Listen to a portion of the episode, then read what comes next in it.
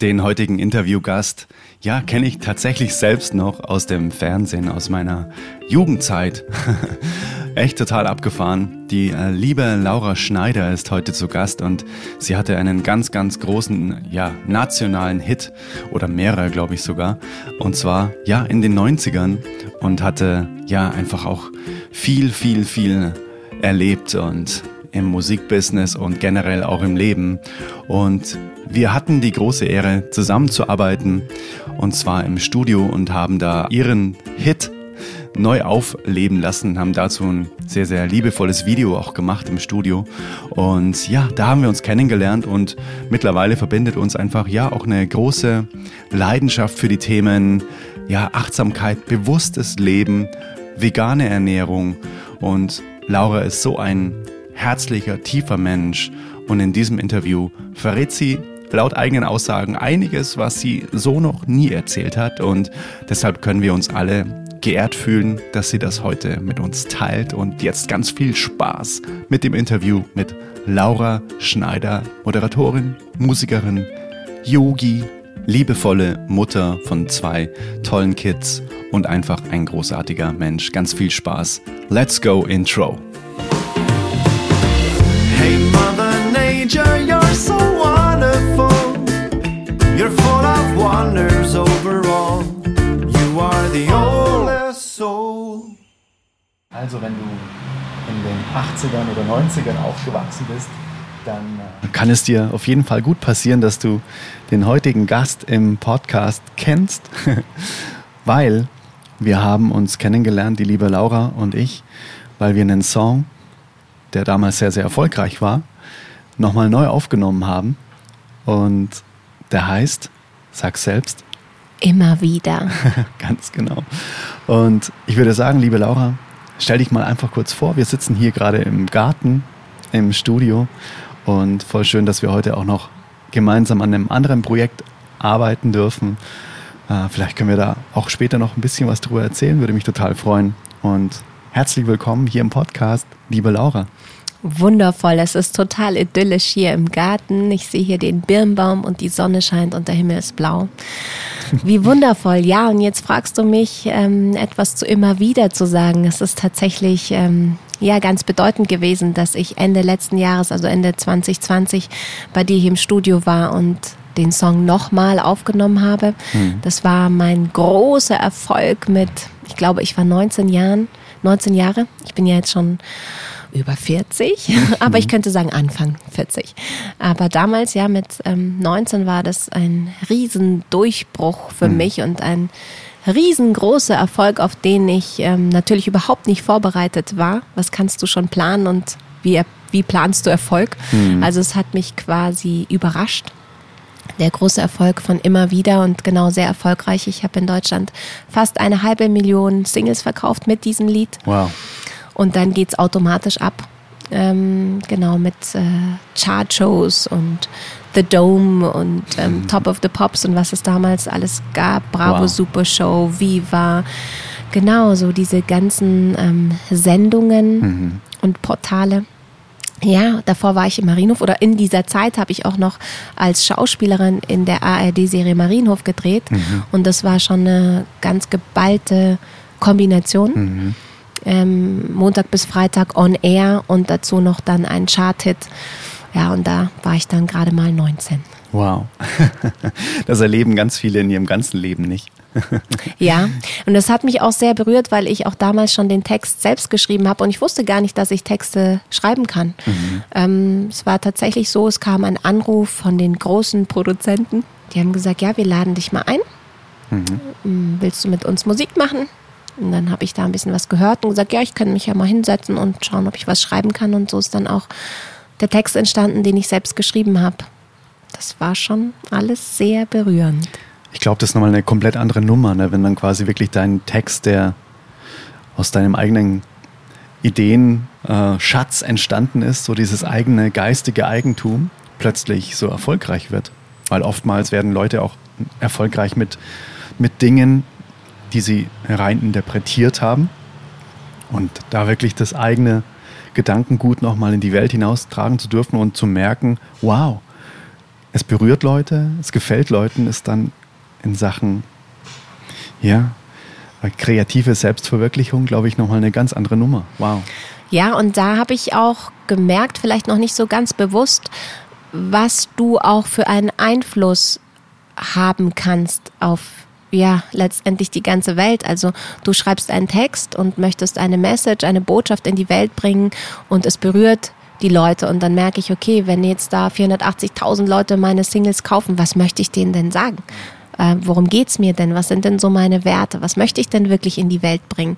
Wenn du einfach jetzt so eine Nummer bist und sagst, okay, ich möchte einen Hit schreiben und ich singe über, weiß ich nicht, mein neues Kleid und äh, meine schönen Haare, dann ist das deine Botschaft. Aber für mich, ähm, da habe ich schon dann gemerkt, wow, du hast so eine Masse und die hören dir jetzt zu. Das ist auch gleichzeitig eine Verantwortung. Was möchtest du denen jetzt sagen? Die singen deine Lieder nach. Was singen die denn dann danach? Glaubst du, dass es ein, ein Schlüssel war, dass das so unbekümmert war, dass du dir vorher schon Gedanken gemacht hast oder vorher quasi das Selbstbild hattest, weil hatten wir es ja vom Ego schon in der mhm. Küche, dass du das Selbstbild hattest, ja, ich kann gar keine Texte schreiben. Und plötzlich kommt da so ein Text daher und ist dann auch noch richtig gut. Und du hast quasi dein Selbstbild dann geändert, weil du dir selbst bewiesen hast, ach krass, ich kann ja doch Dinge, von denen ich gar nicht geglaubt habe, dass ich sie kann. Glaubst du, dass das auch mitunter ein Schlüssel für den Erfolg war?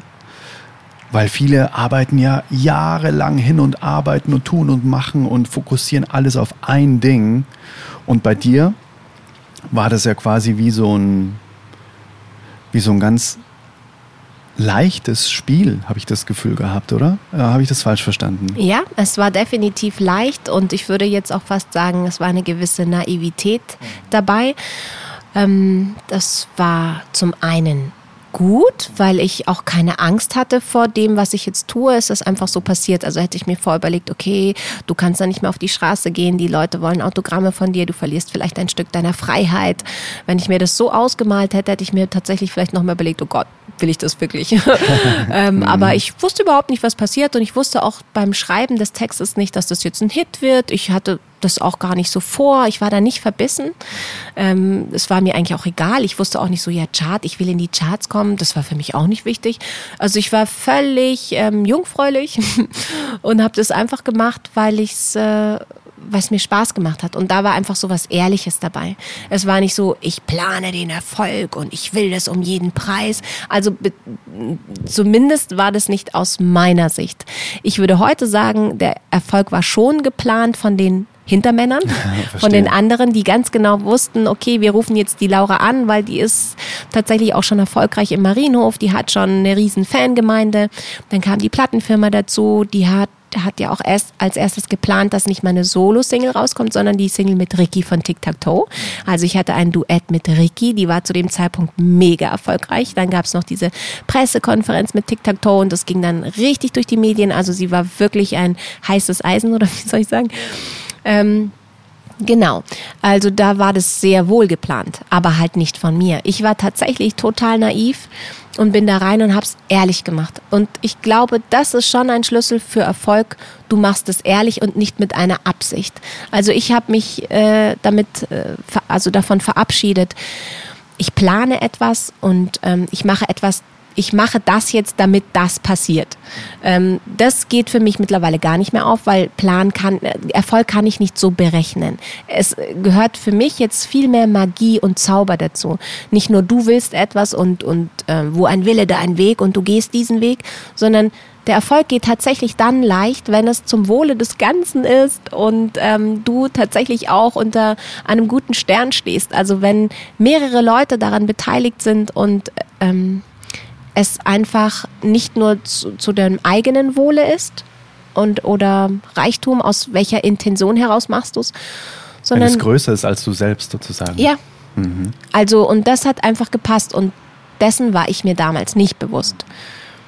Aber ich hatte wohl meinen Auftrag und meine Aufgabe zu dem damaligen Zeitpunkt, das jetzt zu tun. Und da haben dann verschiedene Kräfte mitgewirkt und es mir auch leicht gemacht, weil ich glaube das auch. Es geht dann leicht und es darf auch leicht gehen. Die Zeit ist vorbei, ich strenge mich an, ich kämpfe. Ich hatte das schon auch mit 19. Also da habe ich mir auch so ein Bild gemacht, okay, ich bin jetzt ein Soapstar, wie habe ich zu sein? Ähm, ich bin, ähm, ich habe die perfekte Figur, ich bin immer perfekt, ich bin immer freundlich, ich bin immer fröhlich und so. Da habe ich schon auch gedacht, oh je, was habe ich da jetzt für eine Rolle? Wie kann ich die erfüllen? Selbstbild. Selbstbild, ganz genau. Und daran bin ich dann aber auch irgendwann mal zerbrochen. Ich habe dann, hab dann einen Cut gemacht und bin erstmal ganz alleine, wann war das, 2000 oder so, nach Australien gegangen. Also möglichst weit weg von all dem und dem ganzen Ruhm. Hm, viel und weiter den konntest du nicht weg. Nee, viel weiter nicht. Von, von all den goldenen Schallplatten und der Echo-Nominierung als beste Künstlerin national und der goldenen Stimmgabel von Dieter Thomas Heck, also meine absolute Hochzeit. Und da hat dann für mich etwas nicht mehr gestimmt. Also welcher Rolle bin ich da hinterhergelaufen oder worum ging es mir eigentlich? Ich habe nur noch funktioniert und ähm, ja, das hat mich äh, nicht richtig, nicht wirklich erfüllt und auch war auch nicht gesund. Und das habe ich gemerkt, dass es nicht mehr stimmt, nicht mehr gesund ist und an was hast du das gemerkt? Ich war dann tatsächlich sehr kraftlos.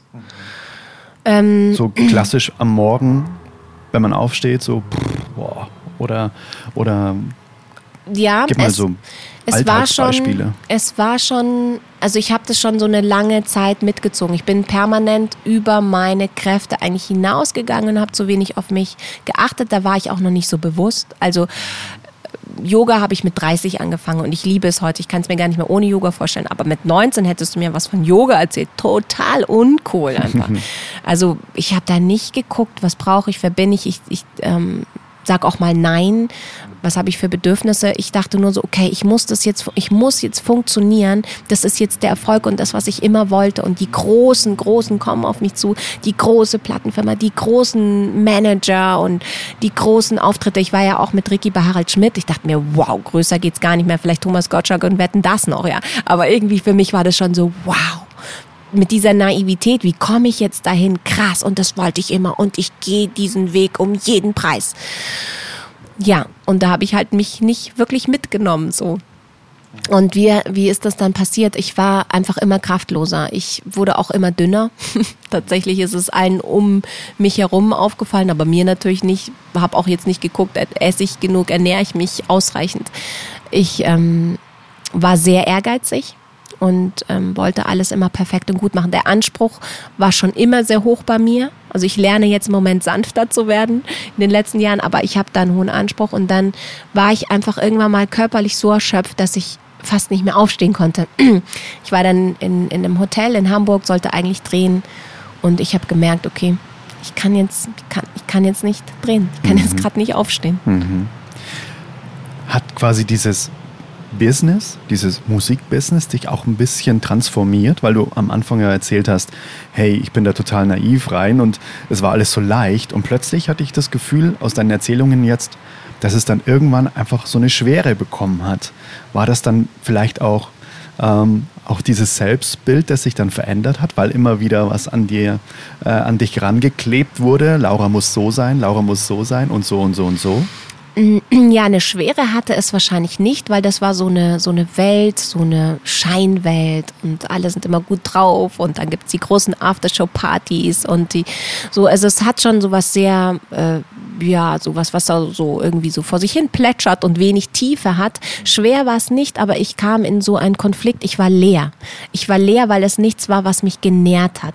Also da hatte ich keine tiefsinnigen Gespräche oder mal irgendwie ein bisschen Wärme und Herzlichkeit. Also ich war schon einfach das Produkt, das super funktioniert hat. Das war ja eben doch von so Hinterleuten dann geplant. Okay, die ist gerade der Look, das Image, die kommt gerade gut an, trifft den Zeitgeist. Das machen wir jetzt. Ähm, das war alles so hohl. Also die Tiefe hat gefehlt und das hat mich quasi verhungern lassen. Ich habe dann gemerkt, ich muss hier raus. Ich bin verhungert irgendwie. Und dann habe ich das so gegenübergestellt. Boah, das ist der große Erfolg und irgendwas stimmt für mich nicht. Ich werde traurig. Vielleicht schwer nicht, aber traurig irgendwie durch diese Leere und, und diese Herzlichkeit, die mir da gefehlt hat. Ähm, und ich habe das gar nicht verstanden, aber die Herzlichkeit war da nicht zu finden letztendlich, weil es ist ein Business gewesen, ein Geschäft und da war ich einfach wieder zu naiv, um da so damit so professionell umzugehen. Mhm, verstehe. Ähm, und dann habe ich eben gemerkt, irgendwas fehlt und dann habe ich die Natur aufgesucht. Also irgendwann hat mein großes, großes Team auch verstanden, okay, die Laura ist jetzt ausgelaugt. Ähm, dann lassen wir die jetzt mal los. Da gab es dann tatsächlich zwar auch Klagen, also so einfach bin ich nicht rausgekommen. Das äh, war auch großer, großer, großer Druck für mich damals mit 19, dann plötzlich Klagen am Hals zu haben, warum ich jetzt meine Verträge nicht erfülle. Und für mich hatte das alles nicht so, ja, aber ihr seht doch jetzt, dass ich gar nicht die Kraft habe aufzutreten. Was, was denn jetzt für Verträge? Mhm. Was wollt ihr denn noch von mir? Also das hat schon sehr an mir hat mir schon sehr, sehr, sehr zu schaffen gemacht. Aber auch da hatte ich dann wirklich gute Leute. Ich habe das nochmal, meinen Manager nochmal gewechselt und was nicht alles. Ich hatte wirklich gute Leute dann um mich oder habe sie gefunden, die mich dadurch begleitet haben, weil ich konnte mich dem gar nicht stellen. Also das hat mich echt platt gemacht, so mit diesen großen Institutionen, Plattenfirma, Bavaria Filmstudio.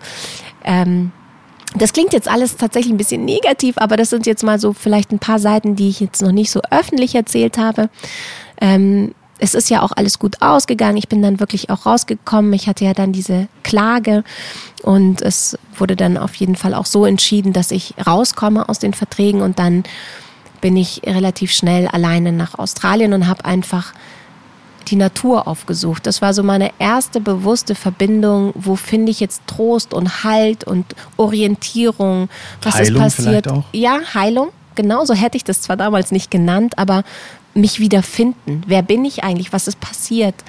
Ähm, mit mir sein und nicht, ähm, wie du sagst, auch diese Bilder von außen, diese Erwartungen oder ich versuche dann äh, dem zu entsprechen oder diese Rolle zu erfüllen. Ich möchte mal gar niemanden, also gar niemands Bild erfüllen und ähm, mich auch nicht irritieren lassen, weil mit 19 bist du vielleicht auch noch nicht so stark bei dir.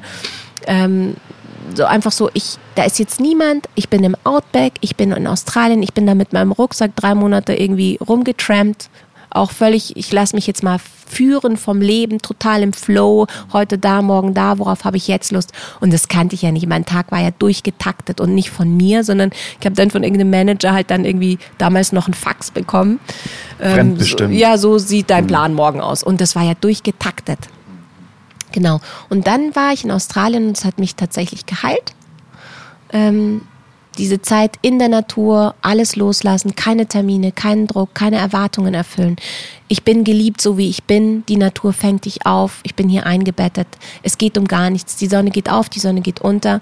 Ich atme. So. Entschleunigt. Und entschleunigt und ich habe Spaß und ich schaue, ja, wohin die Freude mich führt letztendlich und nicht, was habe ich für Pflichten und Aufgaben. Schon abgefahren, oder? Dass wir dann quasi mit viel, viel weniger ein viel, viel größeres Glück empfinden. Das stimmt. Wow. Das stimmt und ich wollte zu dem Zeitpunkt meine goldenen Schallplatten aus dem Fenster werfen, weil ich gemerkt habe, komisch, das macht mich nicht glücklich.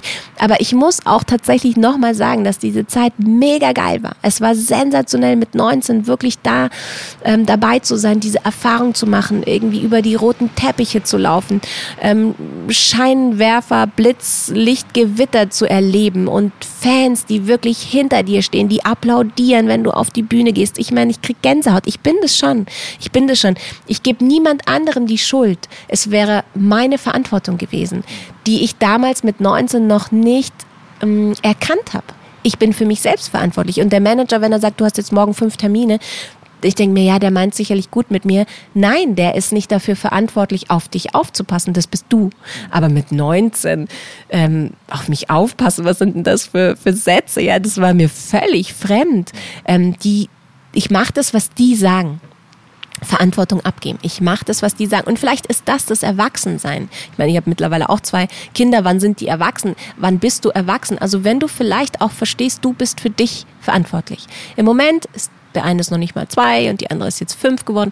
Also ich übernehme jetzt noch viel für die, wo ich sage, okay, stopp hier, dies, ich passe auf die auf. Ich lasse denen ihren Raum, aber ich übernehme die Verantwortung für meine Kinder im Moment. Ich erwarte nicht, noch nicht von ihnen, dass sie da zu 100 Prozent die Verantwortung selbst übernehmen. Aber irgendwann kommt der Punkt, wo du sagst, okay, danke Mama, ich bin für mich selbst verantwortlich. Und dann löst du dich da Und das ist dann für mich dieser Punkt, wo ich noch nicht so reif war zu erkennen, wow, ich bin ja für mich verantwortlich. Wo ist meine Mama, wo ist mein Papa, wo ist mein Manager? Die, die sind verantwortlich. Mhm. Mhm. Insofern war das eine mega geile Erfahrung und ich liebe es. Ich liebe ja auch, den Leuten etwas zu geben. Und wie, wie, wie gesagt, wir haben vorhin über diesen Einfluss gesprochen. Wow, was ist das für eine Chance? Was ist das für ein Impact? Ähm, Einfluss zu haben den Leuten etwas zu sagen. Und wenn es ein Geschenk ist, das ich mitbekommen habe, dass die Leute mir gerne zuhören, meine Stimme schön finden oder ähm, gerne Bilder von mir sehen oder Videos, ja, wenn, wenn das für die passt, dann denke ich mir, wow, geil, danke für dieses Geschenk. Ich nutze das. Mhm. Ich habe in einer anderen Podcast-Folge mal über das, über das Wort Macht gesprochen mhm. und das ist bei uns ja total negativ behaftet, Macht zu haben. Und du hattest ja damals auch eine gewisse Art von Macht. Ja. Und wenn man mal der Weisheit der Sprache folgt, dann ist Macht nichts anderes als etwas machen zu können mhm. mit ja. dem, was man kann. Mhm. Und das ist ja nichts anderes, ja. was du auch gemacht hast. Mhm. Du kannst was und hast dann damit etwas gemacht. Mhm. Und zwar Menschen Freude gemacht mit dem, mhm. was du musikalisch kannst, was du getextet hast, mit deiner Stimme. Ja. Was anderes ist es ja erstmal nicht. Ja, genau. Und ich denke auch, ähm, wenn du deine eigene Macht abgibst, dann hat sie jemand anderer und womöglich über dich. Also ich finde, sind wir bei der Verantwortung wieder, so ne? Macht und Selbstermächtigung ist ganz entscheidend. Also ähm, die Macht abgeben würde ich niemals. Also das ist, ja genau, es hat wieder was mit Verantwortung zu tun und es ist fast naiv dann zu sagen, ja, nee, okay, meine Macht, ich gebe sie ab. Ähm, ja gut, man kann sich für diesen Weg natürlich entscheiden. Aber ich habe für mich gemerkt, ich ermächtige mich selbst, ich habe die Macht und das bedeutet auch, ich kann Nein sagen. Nicht so, die haben die Macht, die entscheiden oder die haben die Macht über mich womöglich, finde ich total gefährlich. Wer hat denn dann die Macht, wenn ich sie abgebe? Ist bedeutet, ja die können machen. Ja, die können machen mit mir, was sie wollen, womöglich. Ja, richtig. Also das mhm. äh, finde ich ganz, ganz, ganz wichtig. Selbstverantwortung und Selbstermächtigung. Und, und zwar jetzt nicht, ähm, um hier arrogant zu wirken, sondern ähm, das finde ich ja geradezu ganz entscheidend tatsächlich. ja. Mhm. Super spannend. Und was ist dann passiert, als du wieder äh, regeneriert warst aus der Natur? Genau, die Natur hat mich geheilt. Genau, das war der Punkt dann in Australien. Ähm, dann habe ich mich verliebt in einen Australier, wollte gar nicht mehr nach Deutschland, haben wir gesagt, komm, wir gehen zusammen nach London, das ist doch eine aufregende Stadt. Also dann habe ich mich erstmal gar nicht für den Erfolg interessiert, weil bis 19 war das für mich dann schon so eine Zeit, da gab es nicht irgendwie so Schulpartys und tralala. Ich war da total klar auf meinem Weg. Ich will äh, ins Fernsehen oder dann am besten damals noch nach Hollywood. Also da möchte ich jetzt überhaupt gar nicht mehr hin. Aber das war damals irgendwie so Ziele und Schauspielunterricht und was ich nicht alles gemacht habe. Und das war alles irgendwie gar nicht so ähm, ähm, ja locker von mir. Und dann habe ich mich erstmal verliebt. Das war ein total tolles Gefühl und irgendwie auch äh, mal da nach London gehen. Und ähm, dann habe ich schon irgendwann auch wieder erkannt, hey Laura, das mehr. Du läufst vor dir selbst weg, wenn du jetzt nicht mehr zurück auf die Bühne gehst, wenn du das nicht nutzt, dass die Leute dir gerne zuhören. Ich wollte dahin zurück. Ich habe mich dann soweit regeneriert und habe gemerkt, irgendwas fehlt von mir, wenn ich dahin nicht, dann meinen Platz nicht einnehme. Und dann habe ich wieder Gespräche gehabt, auch mit Marienhof und mit Comeback und dies und das. Das war es erstmal dann alles nicht. Ich habe dann mit einem meinem damaligen Schauspiellehrer eine Agentur, Kids and Stars, ähm, gegründet in München, die sehr erfolgreich auch war. Ich habe Kinder entdeckt, ähm, gecoacht auch schon zu dem Zeitpunkt und vermittelt für Film- und Fernsehproduktion, für Kinoproduktion. Ich habe die am Set begleitet und gecoacht. Ähm, ich hatte so eine Handvoll Kinder, die mir auch sehr nah waren, mit denen ich ein sehr enges Verhältnis hatte und nicht nur mit den Kindern, dann auch natürlich mit den Eltern. Und die sind wirklich auch durchgestartet. Also ich hatte dann plötzlich so das Bedürfnis, ich habe da meine Erfahrung gemacht, ich ähm, habe da was erkannt und ich möchte gerne, ich möchte nicht die Kinder davon abhalten, dass sie vielleicht jetzt drehen, aber ich möchte sie so ein bisschen schützen. Vielleicht so diesen, ihnen diesen Schutz geben, der mir gefehlt hat. Dann habe ich total erfolgreich diese Kinder- und Jugendagentur gemacht in München. Ähm, war dann selbst nicht mehr vor der Kamera, und dann gab es wieder so einen Moment in meinem Leben, wo ich gesagt habe, okay, ich lasse das los. Und dann bin ich erstmal drei Monate nach Hawaii gegangen, habe wieder die Natur gesucht, wieder ähm, losgelassen, mich neu gefunden, wer bin ich, was will ich. Da war wieder so eine große Phase. Selber Kreislauf. Ja, also interessant. Ähm Damals war es Hawaii, großartig auf Maui, ganz schön. War da auch, ja, ich glaube, drei Monate fast. Und bin dann auch wieder zurückgekommen ähm, nach Deutschland und war dann auch wieder so, ja, dieses, dieses, diese Filmwelt, Musikwelt hat mich nicht ganz losgelassen. Ich habe immer wieder dahin zurückgefunden. Was habe ich nach Hawaii gemacht? Ja, genau. Dann gab es auch wieder Privates in meinem Leben. Wann war das denn mit Hawaii? Ja, dann kam eigentlich auch schon Yoga. Genau, als ich dann zurück in Deutschland war, ähm, habe ich angefangen mit meiner Yoga-Praxis, die mich auch noch mal tiefer gebracht hat ähm, irgendwie hat der Boden mir noch unter den Füßen gefehlt und das hat mir diese, diesen Boden hat mir tatsächlich die Yogamatte gegeben. Diesen Boden hat mir die Yogamatte gegeben. Habe ich sehr ja, intensiv und tief praktiziert. Yoga hat mich, hat mir sehr viel gegeben, auch Bewusstsein geschenkt. Dann kam die vegane Lebensweise dazu in mein Leben, auch parallel mit dem Yoga. Also davor war ich schon immer vegetarisch. Dann war es plötzlich auch, ja, vegetarisch reicht eigentlich gar nicht. Also dann wurde der, also eben größeres Bewusstsein, bewu mehr Bewusstsein gehabt und gesagt, okay, ich bin jetzt bei vegan. Was, ähm, was reicht nicht? Oder was hat nicht gereicht in deiner Vorstellung? Ja, also mh, genau. Vegan ist ja, also vegetarisch ist ja wirklich, war für mich ganz schön und gut. Ich esse keine Tiere, aber ich wollte auch nie Brutalität und Grausamkeit unterstützen. Das war für mich mit meinem Herzen nicht zu vereinen. Also ich wollte die Tiere nicht quälen. Ich war auch damals als Jugendliche in Tierrechtsorganisationsgruppen und habe mich da engagiert. Und mir ging es immer um, um das Leid der Tiere, ähm, was ich unverantwortlich finde und nie verstanden habe äh, wahrscheinlich bis heute, aber gut, ähm, wie man da so brutal zu einem Lebewesen sein kann, weil es einem schmeckt am Schluss dann oder warum. Ähm, und dann habe ich gemerkt, okay, wow, was, was vegetarisch gut, aber vegan ist ja wirklich, du ähm, ernährst dich rein pflanzlich, weil was passiert mit unserer Milch, Butter, Käse, Eiern, ja, will ich jetzt gar nicht so tief reingehen, aber wenn du da siehst, da mit vegetarisch da passiert immer noch unendlich viel Leid und Grausamkeit und Brutalität mit den Tieren, war für mich klar, das unterstütze ich nicht. Da, und es geht ja auch anders. Ich fühle mich super gut, also jetzt mit meiner rein pflanzlichen Ernährung und Lebensweise und ähm, das ist jetzt, wofür ich stehe. Ähm, genau. Und das ist für mich der friedlichste Weg, den ich für mich gefunden habe, mit allem umzugehen, allen Lebewesen und der Natur. Was hat dich da hingebracht, dass du überhaupt hingeguckt hast? Was ist denn, was, was, äh, was gebe ich denn für einen Stimmzettel mit meiner Essenswahl ab?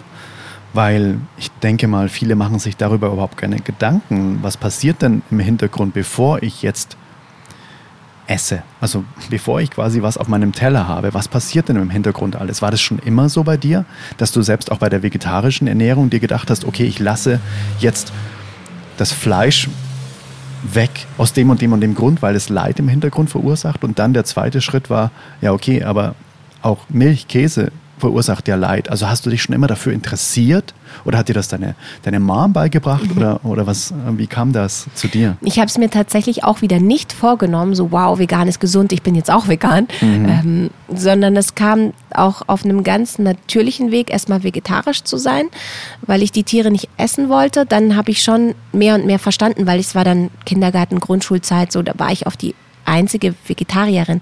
Ha, du bist vegetarisch und da gibt es oft dann Schnitzel oder Spaghetti Bolognese oder sowas, was ihr Kinder alle lieben oder Salami-Pizza, keine Ahnung. Und ich habe das halt einfach nie gegessen. So und dann war ich schon irgendwie anders und ähm, dann habe ich mich schon dann damit auseinandergesetzt. Ja, was stimmt für mich nicht? Warum möchte ich das nicht essen? Es waren doch Tiere. Und dann habe ich erst später auch als Jugendliche gesehen, boah, was passiert da für Brutalität?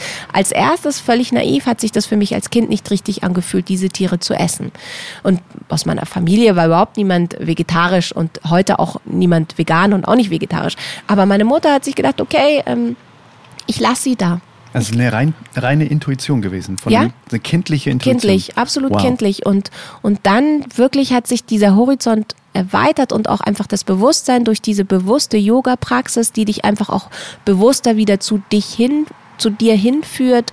Du atmest, du bewegst dich in der Natur, du fühlst dich verbunden mit dir, mit allem. Ähm, du machst in der Yoga-Praxis den Baum, den Hund. Du bist ein Teil der Natur, du trennst nicht mehr. Also das alles hat Yoga mit mir gemacht, das Gefühl von eins, eins sein mit allem, was ist. Und dann eben auch zu sehen, ähm, wie das wirklich passiert mit Käse, Milch, Eiern. Ich habe völlig no, no, normal und, und ähm, ungezwungen habe ich hat sich das mir gezeigt. Ähm, und natürlich kannst, kriegst du genügend Informationen im Internet und von Freunden und so weiter und so fort. Kannst dich ja da völlig frei informieren über diese, über diese Prozesse, die da stattfinden. Ähm, in der Produktion und Herstellung von Milch, Eiern und Co. Und das war für mich dann völlig klar, ähm, dass ich das nicht unterstützen kann. Und, und jeder, der das kauft und konsumiert, unterstützt diese Produktion mit und damit einen großen Teil von Leid und Grausamkeit, meiner Meinung nach, auf der Erde. Hm. Hm. Ja, spannendes Thema, dass du da so intuitiv rangegangen bist und dass, dass dich einfach, ja, niemand davon überzeugen musste. Ja, das stimmt. Und Ganz das ist auch grundsätzlich nicht der richtige Weg. Mhm, auch meine Worte auch. sollen jetzt niemanden überzeugen, so, boah, krass, das hat die Laura gesagt. Ähm, völlig egal, das war meine Erfahrung. Ich teile jetzt nur meinen Weg und meine Erfahrung. Dich kann überhaupt gar niemand überzeugen. Also so kann ich das jetzt in meinem Leben ähm, einfach bestätigen und weitergeben. Es kommt zu dir zum richtigen Zeitpunkt und es geht leicht. Auch hier der Weg so, oh, ich will so gerne vegan sein, aber ich vermisse irgendwie den Käse und so und es ist schwer und du quälst dich, quälst dich. Ich meine, du musst ja nichts. Also ich habe diese Zeit auch in meinem Leben gehabt, wo ich dachte, ich muss, ich muss, ich muss. Und ich würde jetzt sagen, du musst nicht. Es fühlt sich dann alles leicht an. Und für mich war das auch so. Das Vegan war für mich einfach völlig selbstverständlich an einem gewissen Punkt, aber ich war auch noch nicht mit 15 vegan. Ich war es dann mit 30 vielleicht, also vor gut zehn Jahren. Ähm, und es führt dich dahin. Was, was ich allerdings schon wichtig finde, ist, dass, dass wir bewusst leben und auch dafür sorgen, dass sich unser Bewusstsein erweitert. Also eine gewisse Achtsamkeit und ein Bewusstsein finde ich ähm, schon äh, ja, ähm, lebenswert und entscheidend, da einfach auch nicht so blind durchs Leben zu laufen, Sachen zu hinterfragen. Auch ganz wichtig erstmal die Verbindung zu dir herzustellen und, und dich zu spüren und zu kennen, ähm, was dir gut tut. Und, und auf diesem Weg der Selbstergründung vielleicht letztendlich kommst du unweigerlich, würde ich sagen, zu dem Punkt und dieser Erkenntnis, du bist mit allem verbunden und wir sind eins. Ähm, erstmal die Verbindung zu dir selbst herstellen und, und dann ähm, folgt es zu den Tieren und der Natur. Wenn du völlig verloren bist mit dir und nicht verbunden, dann hast du vielleicht den Bezug zu den Tieren auch nicht und der Natur. Aber diese Achtsamkeit finde ich ganz, ganz wichtig, weil auch in den jetzigen aktuellen Zeiten brauchen wir das. Es schreit danach. Absolut. Ging dieses zu dir finden, bewusster Umgang mit dir selbst, ging das überwiegend auch über den Körper. Also heißt wirklich diesen Zugang zu mir durch mein Erdenkleid ja. zu spüren über Yoga. Ja, ja, ganz entscheidend. Tatsächlich war das bei mir so, weil auch wo ich in der Zeit mit 18, 19 dann auch zu wenig gegessen habe zum Beispiel. Also ich hatte ja gar keinen Bezug zu meinem Körper. Das ist ja mein Tempel. Was braucht der gerade? Der braucht Schlaf, der braucht Essen, der braucht Ruhe, der braucht dies. Das, ich bin ja völlig, ich habe mich ja völlig übergangen. Ich bin ja da völlig über meinen Körper gegangen und wollte nur noch funktionieren. Ähm, das, das äh, ging nicht gut bei mir. Also definitiv über den Körper, auch das Barfußgehen mal. Spür mal, wie sich das anfühlt. Du gehst barfuß über eine Wiese. Ähm, und, und auch, ähm, ja, dich zu spüren im, eben über den Körper tatsächlich in, in Yoga-Haltungen lernst du das ja auch, wenn du in einer bestimmten Asana, in einer Haltung bist und atmest. Du bist einfach bei dir, mit dir, du, du nimmst dich wahr und deinen Körper. Du merkst ja auch, wenn jemand ein gutes Körpergefühl hat, Körpergefühl hat und in seinem Körper ist. Also bei mir war das auf jeden Fall der Weg, ähm, da auch ähm, anzukommen auf der Erde mit diesem Körper. Also ich bin jetzt hier bei mir in diesem Körper. Ich spüre mich, ich nehme mich wahr ähm, und ich bin gut zu mir. Auch ich liebe mich. Ähm, und meinen Körper, ich pflege mich, ich höre auf meinen Körper. Und das dankt dir der Körper dann auch. Also er gibt dir ja Signale und Botschaften. Und irgendwie, wenn es heißt, hör auf dein Herz oder so, ja, wie soll ich jetzt auf mein Herz sein? Oder was, was sagt dein Bauch und dein Bauchgefühl? Also da ist ja eine Verbindung da, eine Kommunikation. Dein Körper spricht ja permanent mit dir. Aber wenn du deinen Körper nicht wahrnimmst, dann, dann überge und ihn übergehst, dann, dann bist du nicht, wer du bist in Wahrheit vielleicht. Also dann spürst du dich nicht. Und das ist natürlich total verheerend. Total schön, weil für mich ist auch oder für mich war ein super Impuls, den Körper als Erfahrungsinstrument zu sehen. Die Erfahrungen, die wir hier jetzt machen. Und je schlechter wir mit dem Erfahrungsinstrument umgehen, je schlechter wir das pflegen, je weniger wir uns auch darum kümmern, desto weniger intensiv oder auch vielleicht positiv sind auch die Erfahrungen, die wir so machen dürfen, glaube ich. Und wir haben es vorher im Auto ja auch schon ganz intensiv gehabt, wie, ähm, ja, wie in unserem Umfeld allein auch schon vielleicht auch manchmal eben unbewusst mit dem eigenen Körper umgegangen wird, mhm. aufgrund von Eltern. Ich habe dir von meinem Dad erzählt. Und ja, wenn man jetzt in die Yoga-Materie einsteigen möchte, weil ganz ehrlich, ich glaube, ich mache ich mach schon viel Sport, ich mache auch viel mentales äh, Training in Form von Meditation, ganz viel einfach wirklich auch gucken, dass ich, dass ich meinen Geist auch immer wieder bei mir halte. Und ich würde sau gerne einfach mal so kleine Erfahrungen, kleine Schritte in Richtung Yoga machen. Gibt es was, was du, was du so als ähm, erste Schritte einfach mal äh, mit auf den Weg geben, geben kannst, hey, mach einfach mal jeden Morgen nur, keine Ahnung, fünf Minuten, zehn Minuten das.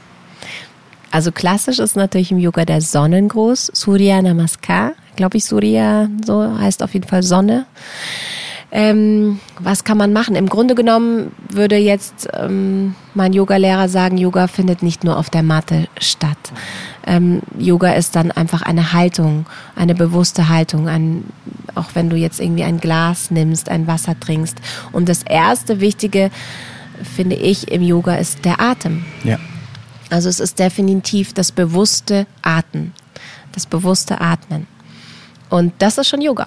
Und das machen wir ja ständig. Also wenn du jetzt irgendwie an der Bushaltestelle stehst und irgendwie auf den Bus wartest und irgendwie zehn Minuten noch da stehst, dann atme doch mal zehn Minuten bewusst oder so lange, bis der Bus kommt. Ähm, spür mal, der Atem, genau, fließt durch die Nase rein, durch die Einatmen und dann Ausatmen. Vielleicht möchtest du den Mund aufmachen und atmest aus und lass die Einatmung und die Ausatmung mal gleich lang sein und spüre einfach mal, wie sich das anfühlt, dass die Nase, der Atem durch die Nase ein und den Mund wieder aus. Und wenn du dir diesen Moment nimmst, bist du automatisch mit dir und dem, deinem Körper verbunden. Und im Jetzt. Und im Jetzt und spürst das. Das ist schon Yoga. Also diese Atmung. Einfach nur diese Atmung. Und Yoga ist auch nicht nur, sind nicht nur diese Yoga-Haltungen, die Asanas, ähm, sondern Yoga ist tatsächlich auch äh, nicht nur eben auf der Matte stehen, sondern diese, diese Reinigung teilweise auch, die Verbindung mit dir, die Einstellung, wie du lebst, die Einstellung eben dann auch und die Haltung, die Haltung, die du hast, dem Leben gegen, gegen, gegenüber. Ähm, und dieses ja, Gefühl von Verbundenheit und Mitgefühl. Aber tatsächlich würde ich empfehlen, als Tipp mit der Atmung anzufangen. Und wie du sagst, das machen wir jeden Tag. Ja. Das heißt, das ist der einfachste und schnellste Zugang, ohne dass wir uns großartig, ich sag mal, ähm, Zeit nehmen müssen. Sondern das können wir jederzeit machen. Genau. Es geht, glaube ich, immer im Leben nur darum, dass wir uns Dinge bewusst machen oder dass wir Dinge bewusst machen, weil letztens auch so einen schönen Spruch gehört, das Leben ist eine ewige Premiere an einzigartigen Momenten und die finden wir ja nur, diese Aneinanderreihung, wenn wir sagen, ah, jetzt passiert das, ah, jetzt passiert das, mhm. jetzt geht hier der Wind, ich spüre ihn an meinem Unterarm jetzt merke ich, ah, mein Arm ist hier auf dem, auf dem Tisch. Und wenn wir so unser Leben führen, ich glaube, das hat vielleicht auch für einige so was Monotones, was, was, mhm. was Langweiliges. Aber ich glaube trotzdem, dass das das Intensivste ist, was wir machen können, weil, das habe ich für mich auch gelernt, wir sind in unseren Sinnen.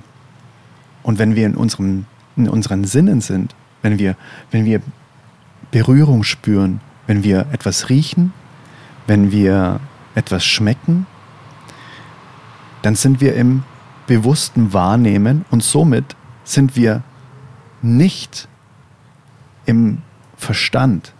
Wir denken nicht in diesem Moment. Und das heißt jetzt noch lange nicht, dass man nie mehr irgendwas denken soll.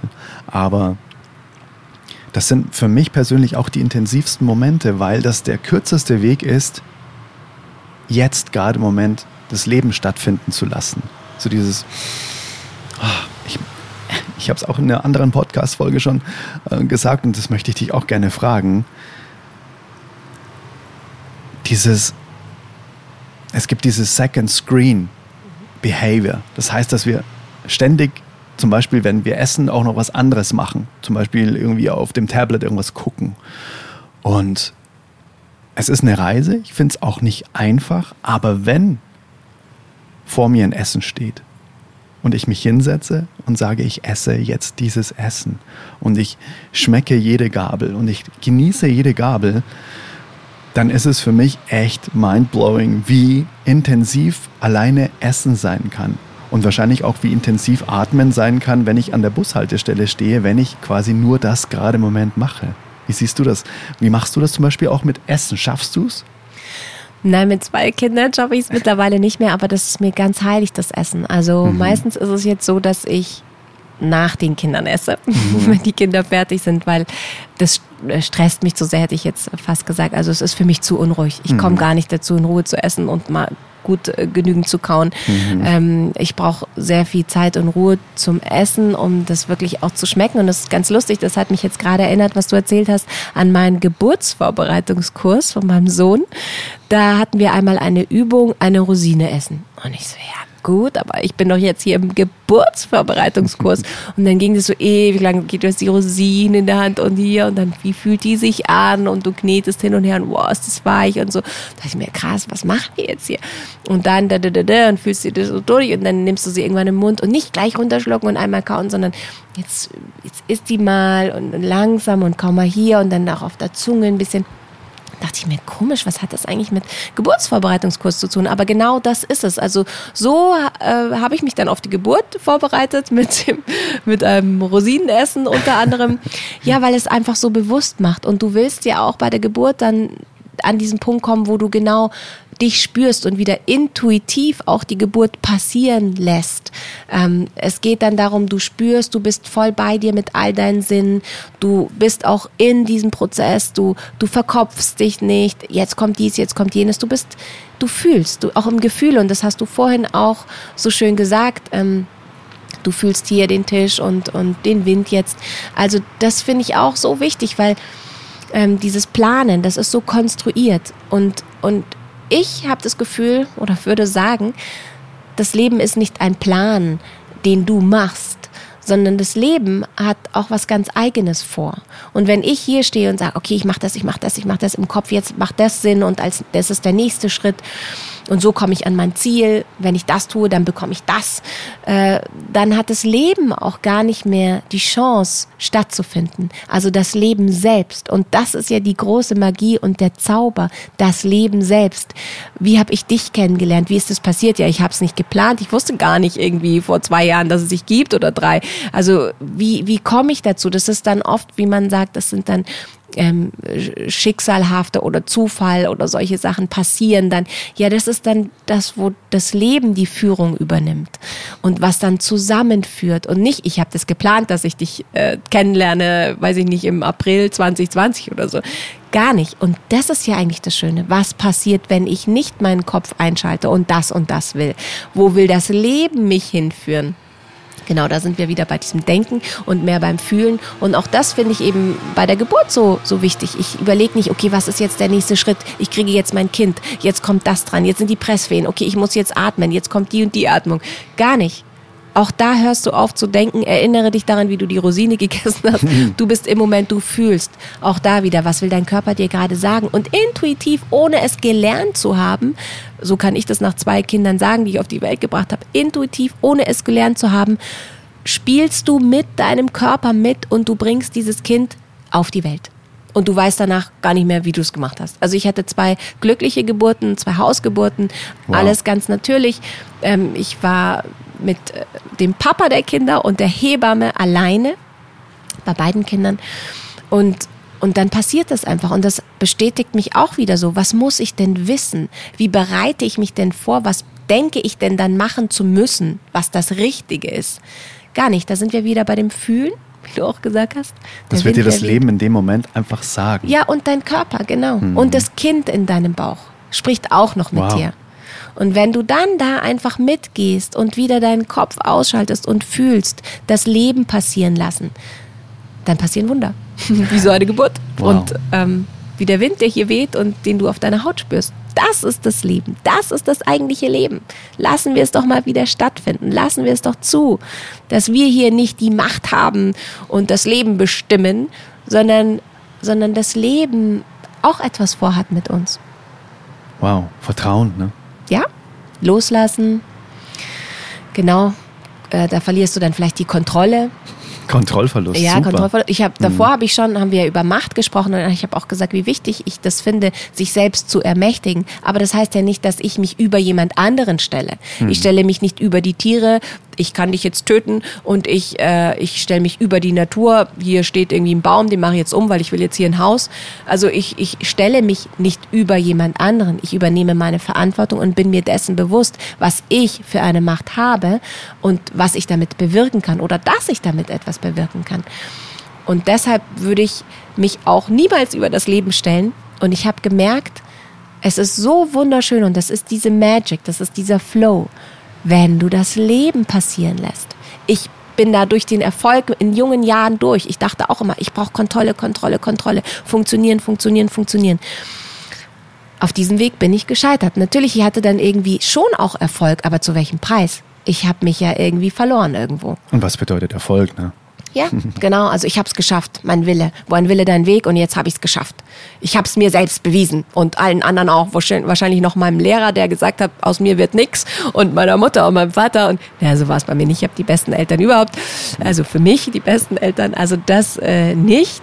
Aber trotzdem sich da etwas zu beweisen, womöglich. Mhm. Ähm, sich oder den anderen oder mhm. der Gesellschaft. Mhm. Völliger Quatsch. Spannend, super spannend. Und so schön auch, weil, ähm, weil da der Druck auch so ein bisschen abfällt. Ich denke mir auch so, was muss ich alles schaffen und was und wie. Ähm, da fällt so viel Druck ab, ähm, wenn ich einfach sage, hey, ich lasse mich jetzt vom Leben abholen. Mhm. Ich bin einfach da als Kind von Mutter Erde und das Leben, ja, Mutter Erde, da ist meine Mutter, die weiß vielleicht auch, was für ihre Kinder gut ist. Wow, schönes und, Bild wo sie mich hinbringt. Mutter Erde, Vater wow. Himmel. Ja. Ja. Voll, voll schön. Da Vertrauen, dahin wieder Vertrauen. Genau. Wow. Vielen Dank fürs Teilen. Das sind sehr magische Worte, dass wir alle ja auch Kinder von Mutter Erde sind und so ein Urvertrauen in die Mutter auch haben dürfen. Wow. Wow, umso, umso spannender ist es, was, mir, äh, was wir auch mit unserer Mutter oft machen. Ne? Mhm, genau, wow, krass. unsere Mutter und auch unser Vater, Vater Himmel, Mutter Erde. Also das sind so unsere Eltern in meinem Bild. Mhm. Ähm, genau. Und dann, wie liebend und bedingungslos sie doch uns, wie bedingungslos sie uns lieben, obwohl wir obwohl sie das Gefühl haben müssten, wir treten sie mit viel oder wir achten sie gar nicht oder respektieren sie nicht ähm, ja, genau, bedingungslose Liebe definitiv von Mutter Erde und Vater Himmel. Wir sind ihre Kinder und jeder, der das hört und selbst Kinder hat, weiß, wie bedingungslos du deine Kinder liebst. Mhm. Tatsächlich ja. bedingungslos. Wow. Mhm. Wow, da war viel drin. Da war viel drin. Vielen, vielen Dank, dass du das alles geteilt hast. Und wie du vorher gesagt hast, ich glaube, heute war einiges auch dabei, wo du vielleicht noch nicht so erzählt hast. Ja, auf jeden Fall. Wow. Auf jeden Fall. Und, und der, zum Schluss, um das noch abzurunden, würde ich sagen, ich, ich baue jetzt auch gerade darauf auf, auf diesen, diese Erfahrung, die ich damals gemacht habe mit 18, 19, wo ich erzählt habe, okay, es war nicht dann nur rosig und gerade zum Schluss hin. Also das ist nicht irgendwie etwas Trauriges, Schmerzhaftes in meinem Leben, mhm. obwohl es mir da dann auch sehr nahe ging, tatsächlich ähm, sondern es ist ein Geschenk und eine Erfahrung, die ich gemacht habe, die genau mich darauf vorbereitet hat, jetzt wieder mit meinen Liedern oder meiner Moderation zurückzukommen. Mhm. Also ich habe da gelernt, und bringe diese Erfahrung als Schatz mit. Aber ich habe eben auch erfahren, dass das jetzt nicht mein Weg war, irgendwie die Bravo Queen zu werden oder irgendwie in Hollywood einen Oscar zu kriegen. Also wirklich Hollywood schon gar nicht. Mhm. Ähm, das das Leben auch da etwas anderes mit mir vorhatte, noch eine andere Botschaft. Und diese Reife, die durfte ich erst erlangen und ähm, diesen Weg durfte ich auch erst gehen. Mhm. Deshalb ist es auch total authentisch, was ich heute mache, mit all diesen Erfahrungen und diesem Schatz. Also es gab damals so eine Korrektur, ein, eine Wende in meinem Leben von diesem Mainstream weg und von dieser seichten Unterhaltung, möchte ich fast sagen, ohne das zu werten, da war keine Substanz und keine Tiefe für mich und, und die Botschaft oder das, was ich heute in die Welt geben möchte, hat definitiv, ähm, ja, die Wurzeln in der Liebe, im Frieden, in der Wahrheit, im Licht, im Miteinander. Und diesen Weg bin ich jetzt erst gegangen hin bis fast 42. wow, wow. In meiner Vorstellung kommen wir alle aus der unendlichen Liebe und in meiner Vorstellung ist Liebe auch das Gefühl, das wir in uns tragen, wo wir oder dem kein Gedanke unseres Verstandes vorausgehen muss. Alles andere wohl ja, meiner Meinung nach. Heißt, wenn ich Angst habe, wenn ich mich selbst reflektiere und beobachte, war davor immer ein Gedanke, der in die Zukunft oder in die Vergangenheit gewandert ist. Bei Liebe nicht weil mich letztens einer gefragt hat, aber ich kann ja auch, ich kann ja auch verliebt sein und dann fühle ich auch nicht erst einen Gedanken. Ich sage, ja, das ist, glaube ich, das einzige Gefühl, wo wir keinen Gedanken dafür brauchen. Fand ich total, ist für mich einfach eine sehr, sehr schöne Vorstellung, weil ich, weil ich glaube, dass wir immer, immer die Wahl haben zwischen was wir uns entscheiden, ob wir in die Liebe reingehen, ob wir etwas wirklich in, in dem ursprünglichsten Gefühl fühlen wollen oder ob wir es aus einem Gefühl oder aus einem Gedanken heraus fühlen wollen, der unserem Selbstbild, mhm. unserem, was wir vorher gehabt haben, ne? diesem egoischen Selbstbild mhm. entspricht. Und ja, da sind wir wieder beim Thema Bewusstsein. Bewusstsein und auch Macht. Also werde mhm. dir mal klar, du bist da nicht ausgeliefert und, ja. und du hast immer die Wahl, weil ja. du auch die Macht hast. Es ist dein freier Wille. Und wenn du das Gefühl hast, oh, ich kann mich hier nicht entscheiden, dann ist es nicht die Wahrheit. Mhm. Also für mich ist da auch wieder, kommt diese Macht auch wieder, spielt die Macht wieder zu. Du hast die Macht ich kann etwas über, machen. über deine Gedanken und über, über auch was du denkst und wie du dich entscheidest. Gehe ich in die Angst, gehe ich in die Liebe. Du hast die Macht, werde dir dessen mal bewusst. Ja, Boah, krass, wie groß ist das denn? Mhm. Ähm, oder mhm. auch, äh, was in den Medien erzählt wird oder was in der Zeitung steht. Boah, die sagen, das ist so und so und, und jetzt habe ich Angst. Du hast die Macht, auch hier in die Angst zu gehen, das anzunehmen, selbst zu recherchieren, anderer Meinung zu sein, das zu glauben oder auch nicht. Mhm. Und dann entscheidest du dich, gehe ich in die Angst, gehe ich in die Liebe, gehe ich ins Vertrauen. Also die Macht zurückholen über deine Gedanken und das, was du glaubst oder glauben sollst. Hm. Ja, voll schön. Ja, ganz genau. Wow. Das ist sehr machtvoll. Ja, wir sind so machtvoll ja. und so mächtig. Jeder von uns ja. ist so mächtig. Und ja, voll. Ich, ich weiß es, ich weiß es. Jeder hat diese Macht. Hm.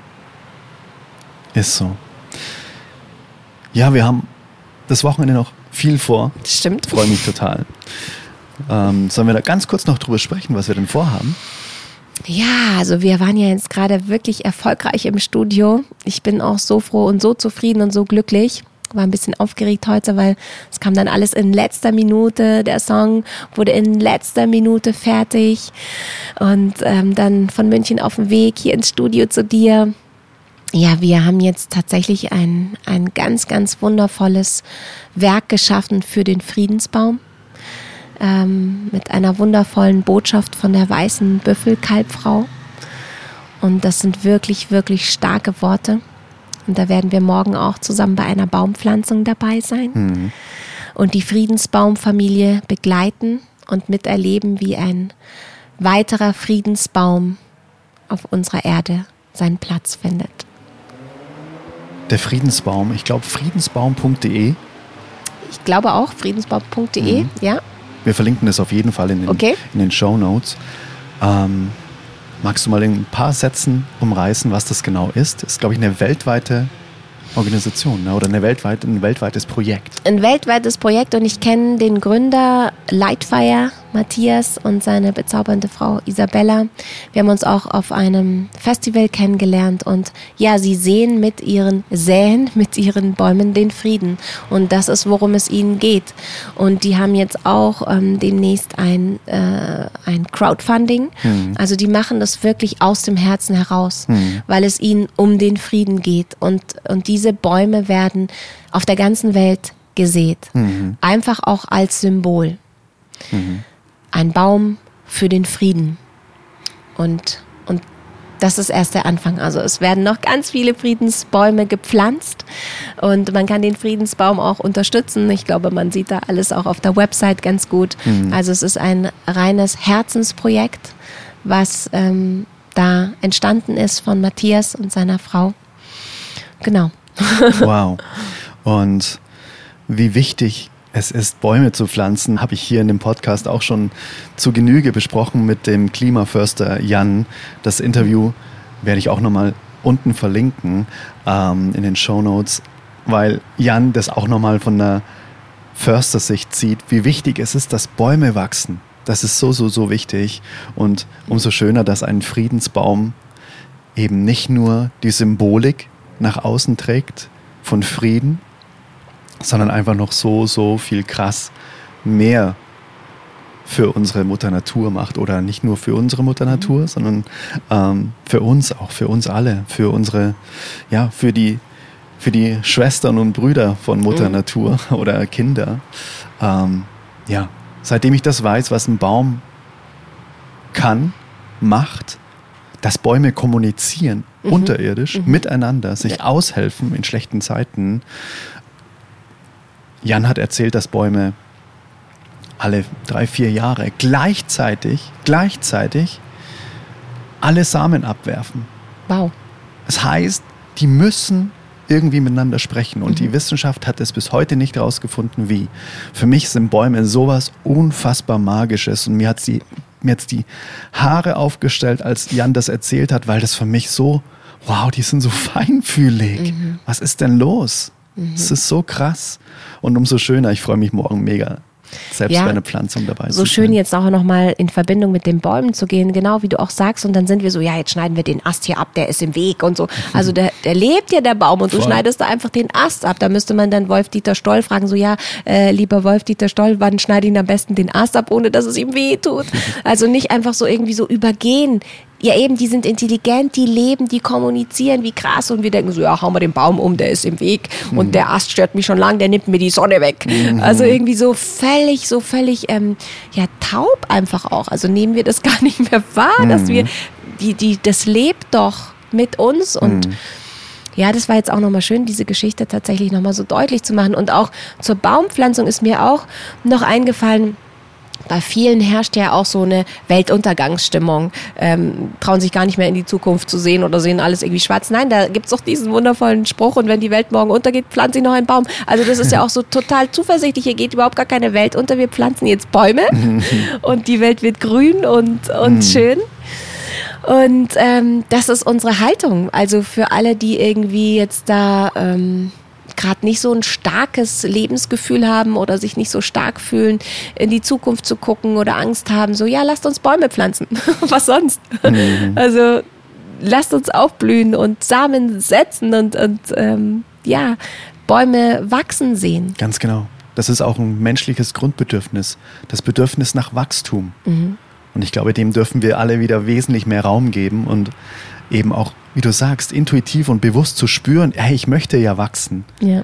Ich möchte ja auch an Herausforderungen wachsen, aber ich glaube, dass uns Angst eben ganz oft davon abhält. Und mhm. wir haben eine Möglichkeit, ganz bewusst, wie du sagst, eigenmächtig den Switch in die Liebe zu machen. Hey, ich bin eigenmächtig. Mhm. Ja. Und sich dessen bewusst zu machen, dafür war auf jeden Fall dieses Gespräch sehr, sehr, sehr ähm, inspirierend und hilfreich. Vielen Dank, Laura, hm. dass du es geteilt hast. Voll, voll schön. Ja, ich danke dir auch, ähm, dass du es mir so leicht gemacht hast, so ganz persönlich zu sprechen und da vielleicht das eine oder andere auszuplaudern, mm, in, über das ich vielleicht so in dieser Form noch nicht gesprochen habe. Genau, aber auch einfach, das war jetzt ein magischer Moment, ja. der hier so entstanden ist ja, mit voll. dir vom Birnbaum im Garten, vom Studio. Voll schön. Danke, danke für alles. Lieben, lieben gerne. Und ich möchte dir auch noch zum Ende zwei Fragen stellen, die mhm. ich jedem Gast hier stelle. Die erste Frage ist, was müsste in einem perfekten Tag für dich vorkommen? Und ich habe es letztens auch erzählt, die Jasmin, die im Podcast war, die hat das mit einem mit einem Kerngefühl, das über den Tag andauert, mhm. beschrieben, was, was dann wieder gefüttert wird mit Ereignissen. Mhm. Und vielleicht magst du mal so ein Kerngefühl beschreiben, wo du sagst, wow, das, ähm, das war echt ein richtig, richtig, richtig toller Tag, wenn dieses Kerngefühl quasi übermächtig war über diesem Tag. Also perfekter Tag, Kerngefühl habe ich mir jetzt so gemerkt. Für mich ist der perfekte Tag, ich habe ganz viel Zeit mit meinen Kindern mhm. und mein Telefon ist aus und ich bin nicht erreichbar einfach ohne Druck, oh, ich muss das noch schaffen, das, jenes machen, einfach im Moment zu sein. Einfach nur im Moment zu sein, mit meinen Kindern, ohne Handy, in der Natur, zu spüren, zu fühlen, zu genießen, das zu tun, worauf wir gerade Lust haben. Ja, zu sein. Hm. Eigentlich sehr einfach. Total einfach. Geil. In der Natur zu sein. Ja, weil ich manchmal auch so ein schlechtes Gewissen fast schon habe, oh Gott, so wenig Zeit und die Kinder und jetzt möchte ich das und jenes nochmal und ständig habe ich irgendwie, ja, jetzt muss ich das noch und das nochmal. Wo ich manchmal denke, boah, was ist das hier für ein Alltag jetzt? Ich war ja fünf Monate ähm, Mexiko und Costa Rica, jetzt bin ich wieder zurück in München. Ich erwische mich wieder dabei, wie ich hier irgendwie einfach nur noch ähm, von A nach B hetze. Mhm. Also das war schön, die Seele baumeln lassen, loslassen, Zeit haben, ähm, meinen Kindern den Raum geben, sich äh, stundenlang einen Marienkäfer anzuschauen und zu sagen, ja, jetzt müssen wir weiter. Mhm. Wir schaffen das sonst nicht. Mhm. Weiß nicht, verpassen den Bus, keine Ahnung. Mhm. Einfach nur zu sein im Moment. Und dann geht die Sonne unter und wir legen uns schlafen, weil wir müde werden. Mega. Und alles ist ganz friedlich. Der berühmte Flow. Ja, zu sein, zu beobachten, wahrzunehmen. Ohne Telefon. Sehr, sehr gut. Die zweite Frage, wenn du eine einzige Sache hier auf dieser Erde von jetzt auf dann wie so ein Schalter ändern könntest, was, was wäre das? Was könnte ich ändern von jetzt auf ein Gefühl oder eine, eine Sache? Ein, was du möchtest. Was ich möchte, könnte ich von jetzt auf morgen. Ja, ich weiß schon, was ich meine. Ich muss das richtige Wort noch dafür finden. Ähm, Macht nach Geld vielleicht. Also einfach diese, ja, das ist etwas, dieses Dunkle, dieses ähm, unmenschliche, herzlose Verhalten, dieser äh, kalte Umgang miteinander und mit allen Lebewesen. Ähm, dieses Dunkle würde ich gerne ähm, diesen Schalter, das Licht würde ich gerne ausschalten und dafür einen anderen Schalter an, anmachen, mhm. einen hellen Schalter. Also, dass diese dunklen Energien, Mächte, die so viel Unfrieden auf die Erde bringen, ähm, gehen. Oder konvertieren. Oder sich in Sternenstaub auflösen. Einfach, dass es mhm. ausgeht, dass wir alle erkannt haben, dass wir alle aufgewacht sind. Das Leben ist schön miteinander, in der Liebe und in Frieden. Und ohne Macht, also ohne diese Hunger nach Macht und Geld und Anerkennung. Hm. Vielen Dank fürs Teilen. Und es ist so spannend, dass eben diese erste Frage nach dem perfekten Tag hier in diesem Podcast noch nie irgendjemand beantwortet hat mit, ja, ähm, ich müsste mit meinem geilen Auto irgendwie von da nach da fahren, sondern es waren immer die Dinge, die wir eh machen können. Mhm. Oh, ich hätte voll gern bewusst Zeit mit den und den Menschen in der Natur. Es ist so krass, ja. wie der perfekte Tag doch so nahe vor unseren Füßen jeden Tag liegt. Ne? Absolut. Und was treffen wir wieder jeden Tag für Entscheidungen, unbewusst, die uns nicht das Leben führen lassen, das wir führen wollen? Ähm, genau, lasst uns da bewusst Entscheidungen treffen und das Leben leben, das wir leben wollen. Hm. Ich würde sagen, ein besserer Schlusssatz ähm, kann es nicht geben für, für diesen Podcast. Vielen, vielen Dank, Laura, dass du dir die Zeit genommen hast und wir gehen morgen Bäume pflanzen. Wow, ich freue mich schon voll. Wow. Danke, dass du da warst. Danke dir und ich möchte an dieser Stelle noch ganz kurz dem Christopher Langton danken, der heute auch uns diese wunderbare Produktion ähm, bereitgestellt hat und wirklich auch als zweifacher Vater da alles gegeben hat, dass wir produzieren können. Also danke an dieser Stelle noch, weil ohne ihn wäre das nicht möglich gewesen. Danke, lieber Christopher Langton. Wow, auch von mir danke. Wir verlinken auch mal die Webseite von Christopher unten in den Show Notes. Ich hoffe, er hat eine, aber ja. Genau. Ja, ich habe voll geguckt. Ah, cool, eine. perfekt, perfekt, super. Und danke dir, Adrian, für dein Wirken und dein Sein. High five. und wie war's? Wie hat dir das Interview gefallen? Was ähm, haben diese ganzen ja, Impulse von Laura mit dir gemacht? Hast du dir was mitgenommen? Lass es mich super, super gerne wissen auf Instagram unter Adrian-Winkler. Den Link findest du auch in den Show Notes. Und ich bin super gespannt, was so deine Kernlearnings aus diesem Interview sind. Und ja, freue mich einfach, von dir zu lesen, von dir zu hören und bin sehr dankbar, dass ich dieses Interview führen durfte mit Laura. Wenn du denkst, dass diese Folge auch für andere in deinem Umfeld wertvoll sein könnte, dann teile sie gerne über sämtliche Kanäle, wenn du magst. Und bewerte auch gerne diesen Podcast mit einer 5-Sterne-Bewertung. Das würde mich sehr, sehr freuen, weil nämlich dann der Podcast noch höher ausgespielt wird bei Apple Podcast und einfach noch mehr Leute erreicht. Und solche Gespräche wie heute mit Laura dürfen einfach noch mehr Ohren finden. Und ja, das ist eine sehr schöne Vorstellung, weil ich denke, dass solche Gespräche wie mit Laura einfach sehr viel Gehalt haben, Impulse für eine, für eine bessere Welt geben und dementsprechend gehört das meiner Meinung nach auch geteilt und gehört. Dann würde ich sagen, wir hören uns im nächsten Interview wieder oder in der nächsten Folge und hört ihr auch gerne noch andere Folgen an von diesem Podcast. Es sind noch einige Interviews, die sehr, sehr, sehr spannend sind. Geh einfach mal ein paar Folgen zurück und klick dich mal durch, was dir Spaß macht, was dich anspringt. Und dann, ja, würde ich sagen, wir hören uns sehr, sehr bald wieder. Bis dann, let it flow and let it grow. Dein Adrian.